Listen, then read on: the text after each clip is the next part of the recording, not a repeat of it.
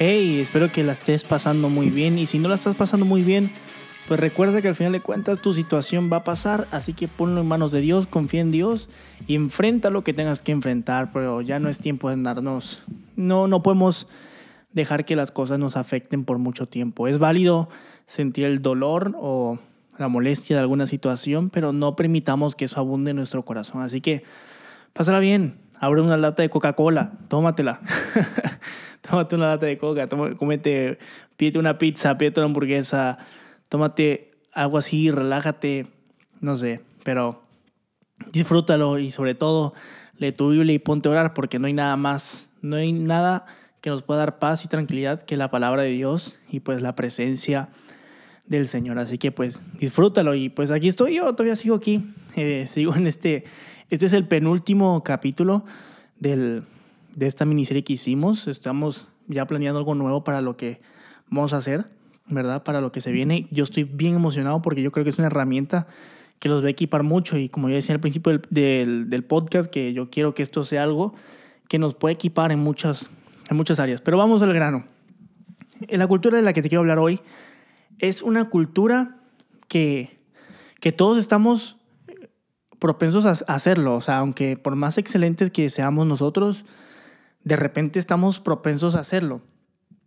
Y es la cultura de mediocridad, la cultura de medias. No sé si ustedes conocen a personas que hacen todas medias, o tal vez tú batallas eso porque tal vez inicias cosas y no las terminas, pero esto es algo que nosotros debemos de controlar. Nosotros debemos de controlar todo este tipo de situaciones porque dice la palabra de Dios que nuestras obras serán probadas por fuego, ¿verdad? Entonces, si hacemos una obra de paja y se pasa por el fuego, se va a quemar.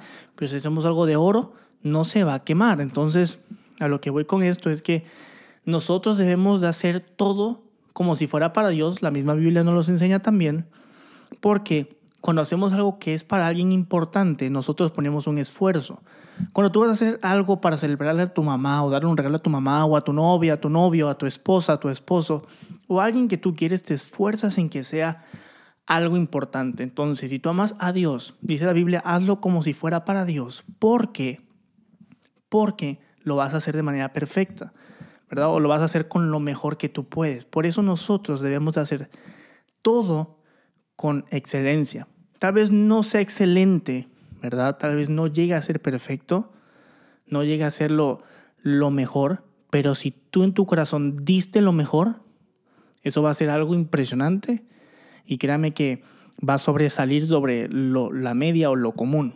Entonces, la media es algo que mucha gente vive, que muchos grupos de amistad viven, que muchas iglesias viven. Y en un grupo de amistad, algo que lo caracteriza, yo hablo mucho de grupos de amistad y voy a seguir hablando de esto en todos, en muchos capítulos, no solamente en esto, porque ese es un área que trabajo con mi esposa y nos fascina y hemos renovado. Si tú tienes un grupo de amistad, escríbeme yo te puedo ayudar a organizar tu grupo de amistad sin problemas, sin costo, no estamos cobrando nada, ¿verdad? Al contrario, estamos aportando para el reino. Entonces, es algo que nos fascina, pero lo que diferencia un grupo de amistad sano, grande y bueno es la excelencia.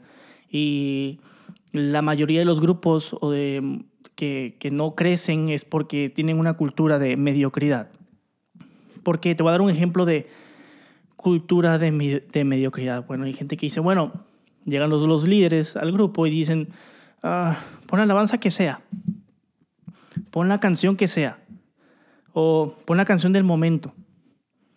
Ay, ahorita vemos qué hacemos. Ay, se nos olvidó el refrigerio. Vamos a ver qué, qué compramos. Vamos a ver si compramos unas papitas.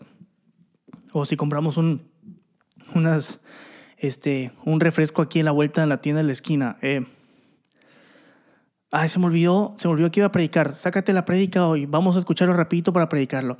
Este tipo de ejemplos, situaciones, o por ejemplo, igual en la iglesia, hay gente que dice, ay, este, está feo esto, pero vamos a amarrarlo con un alambre, eh, vamos a poner una lona para que no se vea. Ese tipo de actitudes que se resuelven al instante son buenas cuando tú tienes una situación que tienes que resolver por algún eh, accidente o por algo así, pero no puede ser tu costumbre. O sea, las respuestas de emergencia no pueden ser tu costumbre, tú tienes que vivir en excelencia. Entonces, Un grupo nunca va a crecer o una cultura nunca va a cambiar para ser mejor si solamente se la pasan haciendo todo a medias, dándolo todo a medias, la gente no se prepara para predicar, no se prepara para atender a las personas, no preparan la alabanza, no preparan inclusive su propia, el propio refrigerio que van a dar, o no preparan el evento que van a hacer, no lo quieren preparar, no se quieren sentar, no se quieren planificar, y cuando uno no planifica y no se sienta, créeme que todo te va a salir a medias. A lo largo de mi vida he trabajado con mucha gente, tanto gente de excelencia y gente que hace muchas cosas a medias. Y esta gente que hace muchas cosas a medias, usualmente me viene con, comentarios como estos. Yo no necesito agenda porque todo me lo sé, lo recuerdo en mi cabeza. Y lo olvidan. Luego hay todo tipo de gente que viene y te dice, o escucho comentarios como esos que dicen, no, yo no necesito sentarme a planificar porque yo me muevo con respecto a la agenda de Dios. Sí, pero Dios nos mandó aquí para que nosotros hagamos una agenda, para que lo trajemos con excelencia. Hay gente que dice, no, todo tiene que salir como diga el Espíritu Santo. Sí, pero no hay un orden. Entonces, si tú no tienes un orden, no va a haber nunca. A Dios, Dios es un Dios de orden y si tú no manejas algo con orden, pues nunca vas a tener un ambiente donde Dios se va a manifestar porque Dios no se va a mover en el desorden. Recuerda esto, Dios está en los lugares donde hay orden porque Dios produce orden. Dios no produce desorden. Entonces, este tipo de, personas, igual hay gente que dice, no, pues yo no necesito estudiarlo mucho porque Dios me habla en mi predicación, entonces yo voy a predicar lo que el Espíritu me diga y terminan predicando sobre, si les toca predicar sobre el, mar azul, terminan predicando acerca de las montañas, o sea, no terminan predicando ni siquiera lo que deben de predicar. Entonces, este tipo de cultura se tiene que erradicar y es importante que nosotros trabajemos con esto. Si tú eres una persona que forma líderes o tienes una persona así que trabaja tú trabajas con una persona así, estás debajo de alguien así o tu pareja ministerial es alguien así, tienes que aprender a, ayudarlos, ¿sí? Ayudarlos a que todo tiene un orden y todo tiene una secuencia y todo tiene un sistema. Prepárate un sistema, analiza, estudia, reúnete en la semana con tu pareja ministerial y con tu equipo, planifiquen el grupo de amistad, planifiquen los rompehielos. Hay gente que se inventa rompehielos en el momento y no debe hacer. Planifiquen quién va a dar cada cosa, planifiquen hasta el, refrigerio, planifiquen su tiempo de oración, planifiquen, planifiquen y planifiquen. Planifica, porque créeme que cuando nosotros empezamos a implementar esto, Jonir y yo, de una manera más seria con todo nuestro equipo, los grupos empezaron a crecer y a multiplicar porque nosotros los empujábamos a que planificaran y tenían que tener una planificación obligatoriamente antes eh, o sea, en la semana antes que su grupo. Entonces ellos se reunían por Zoom y tenían que hacer su planificación. Y eso en Zoom desde antes de la pandemia. Entonces tienes que planificar lo que vas a hacer porque cuando tú lo planificas produce excelencia y cuando empiezas a ver los grupos que trabajan bajo planificación, ves excelencia y cuando tú ves un grupo que según no trabaja, o sea, según no se quiere manejar por planificación y que según solamente por lo que fluya, te das cuenta que ese grupo no crece, está estancado y es un grupo mediocre y aquí tienes un grupo que está creciendo, que la gente se está alimentando correctamente, que la gente ve excelencia, porque déjame decirte algo, tú puede que tú pienses que lo estás haciendo excelente, pero tu gente ve los errores, la gente que está contigo, la gente que asiste a tu grupo, sabe que algo está faltando, sabe que algo falla, la gente se da cuenta de las cosas. No podemos hacernos a la vista gorda con eso, así que prepárate, porque si tú quieres llegar a crecer de una manera grande, tú quieres reproducirte, quieres multiplicarte en el reino de Dios, tienes que ser una persona planificada, organizada, aunque te cueste, y a mí me cuesta mucho ser organizado, la verdad. Soy organizado con ciertas cosas, pero hay muchas cosas en las que me cuesta ser organizado, pero cuando tengo que trabajar para Dios, me organizo y planifico, porque créanme, yo antes no lo hacía. Y antes inclusive un poco bien, pero no eran los resultados que yo quería. Y cuando empecé a organizar y a disciplinar y a planificar, créame que vas a ver una cultura completamente diferente y la gente se va a contagiar de eso. Hay gente que no va a querer, que no va a querer, que te va a decir que tiene excusas, que no tiene tiempo, pero hay que ser duros en esto. Hay veces que hay que apretar la cuerda o tensar la cuerda. Y créanme que cuando ellos entren al, río, se van a cambiar su mentalidad rápido. Lo que me gusta de esto es que la mentalidad de mediocridad es algo que se puede cambiar rápido si la gente está dispuesta. Entonces, eh, prepárate Planifica, planifica, planifica, planifica. No soluciones nada a medias. No busques hacer una reunión a medias. Tus, tus servicios no los hagas a medias. eh, tus cultos no los hagas a medias. No busques la canción en último momento. No ensayes una canción al último momento. No ensayes una canción que, nueva que van a tocar el domingo. No la ensayes el sábado.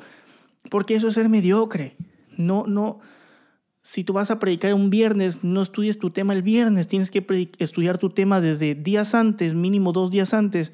Porque si no, eso te hace mediocre. Predicas y a veces cuando estás predicando, no sé si te ha pasado que te quedas en blanco porque no te acuerdas, no sabes a qué punto vas a llegar porque no lo estudiaste. Y cuando nosotros cometemos estos errores, en vez de aportar al reino de Dios, restamos al reino de Dios y ahí es donde debemos, debemos de tener cuidado. Así, yo te invito a algo. Planifica, prepárate, fórmate, disciplina, organízate, maneja tu agenda. Prepara lo que tú vayas a hacer para el Señor.